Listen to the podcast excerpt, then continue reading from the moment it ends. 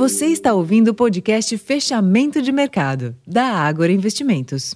Olá, investidor. Eu sou Ricardo França. Hoje é quinta-feira, dia 23 de novembro, e em dia de feriado de ação de graças nos Estados Unidos, as bolsas de Nova York permaneceram fechadas e deixaram os demais mercados com liquidez bastante restrita. Na Europa, o destaque do dia foi a divulgação da ata, referente à última reunião do Banco Central Europeu e que revelou que os seus dirigentes deixaram caminho aberto para mais uma alta de juros, caso julguem necessário, e que estão dispostos a manter a taxa mais alta por mais tempo. A reação das bolsas por lá foi tímida, também analisando a divulgação dos índices gerentes de compras, os chamados PMIs, e acabaram fechando em leve alta nesta quinta-feira.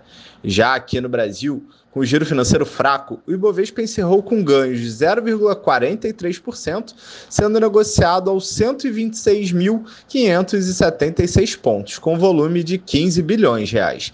A alta de hoje foi beneficiada pela valorização das ações do setor financeiro. No mercado de câmbio, o dólar teve avanço tímido, sendo negociado aos R$ 4,90. Já entre as commodities, petróleo e minério de ferro fecharam em leve baixa, limitando a performance das ações do setor. Lembrando que amanhã, sexta-feira, as bolsas de Nova York retomam negociação, mas apenas em meio período. Esses foram os principais destaques dessa quinta-feira. Eu vou ficando por aqui uma ótima noite e até amanhã.